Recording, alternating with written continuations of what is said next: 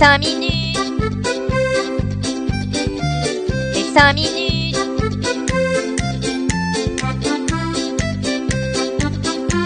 Les 5 minutes du coin. Bonjour à tous et bienvenue pour ce nouvel épisode des 5 minutes du coin. Avant de commencer l'émission, je voulais faire un petit aparté.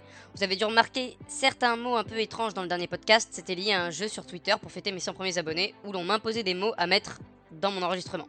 Comme j'ai pris du plaisir à le faire, et j'espère vous aussi à l'écouter, j'ai décidé de le mettre en place pour chaque épisode. Tous les lundis sur Twitter, les 10 premiers mots qui me seront proposés en commentaire seront mis à l'honneur dans l'épisode de la semaine. Voilà, maintenant que c'est dit, on peut commencer l'émission par un nouveau proverbe. Le pain est toujours cher quand l'argent manque. Autrement dit, n'investissez uniquement l'argent que vous êtes prêt à perdre. Bon, la semaine avait plutôt bien commencé avec un marché assez stable, un bitcoin aux alentours des 24 000 dollars, jusqu'à ce triste vendredi, avec une chute drastique au niveau des 22 000 dollars au moment où j'écris ces lignes. Mais les amis, n'oubliez pas, don't worry, be happy.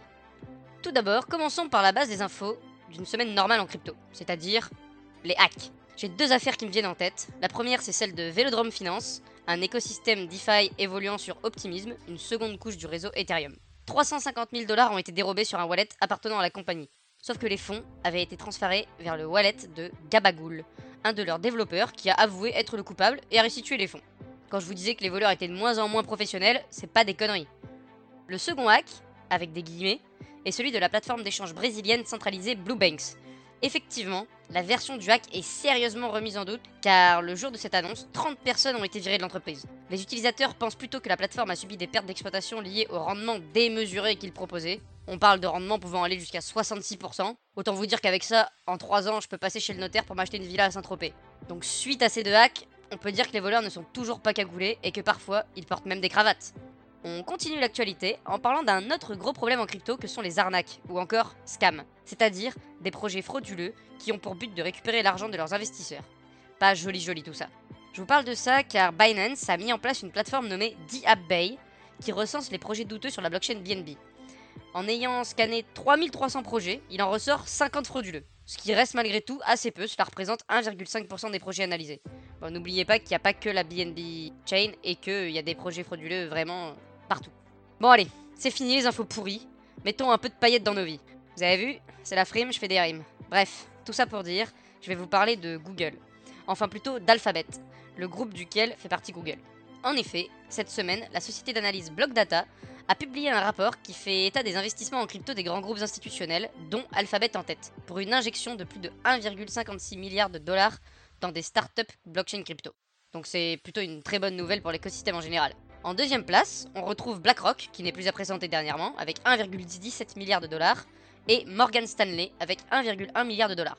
Ce qui est intéressant avec ce rapport, c'est qu'on peut voir la plupart des projets dans lesquels chaque groupe a investi, ce qui représente donc une bonne base de projets sur lesquels Dior et se renseigner pour pourquoi pas investir également.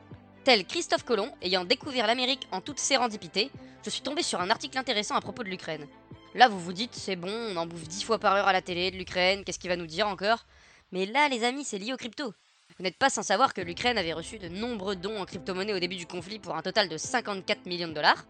Bah, suite à cela, l'argent a bien entendu été utilisé pour leur effort de guerre, et le vice-premier ministre, Mikhailo Fedorov, a publié sur son compte Twitter la liste des dépenses effectuées avec ces dons. On remarquera que la dépense la plus importante est celle pour l'achat de 213 drones UAV pour un montant de 11,8 milliards de dollars. Et je parie qu'à ce prix-là, ils sont même pas équipés de klaxon. On clôture ces infos de la semaine avec une actu musicale. Promis, je vais pas chanter. Surtout qu'en musique électro, il n'y a pas des masses de paroles en général. Car oui, on va parler de Tomorrowland, un des plus grands festivals de musique électronique européens. En 2022, ce dernier avait un partenariat avec la plateforme d'échange de crypto FTX, et celui-ci est renouvelé pour l'édition de 2023. En 2022, des NFT avaient permis de récompenser des participants tout au long du festival en leur donnant accès à des événements exclusifs, comme par exemple une participation à un jeu de cartes au trésor ou encore l'accès à des concerts privés dans des lieux secrets. Attendez-vous donc à de nombreuses surprises crypto pour l'édition 2023 qui se déroulera du 18 au 25 mars. C'est vraiment le genre d'événement qui fait plaisir car ça touche beaucoup de gens. Un petit pas pour l'homme, mais un grand pas pour les cryptos.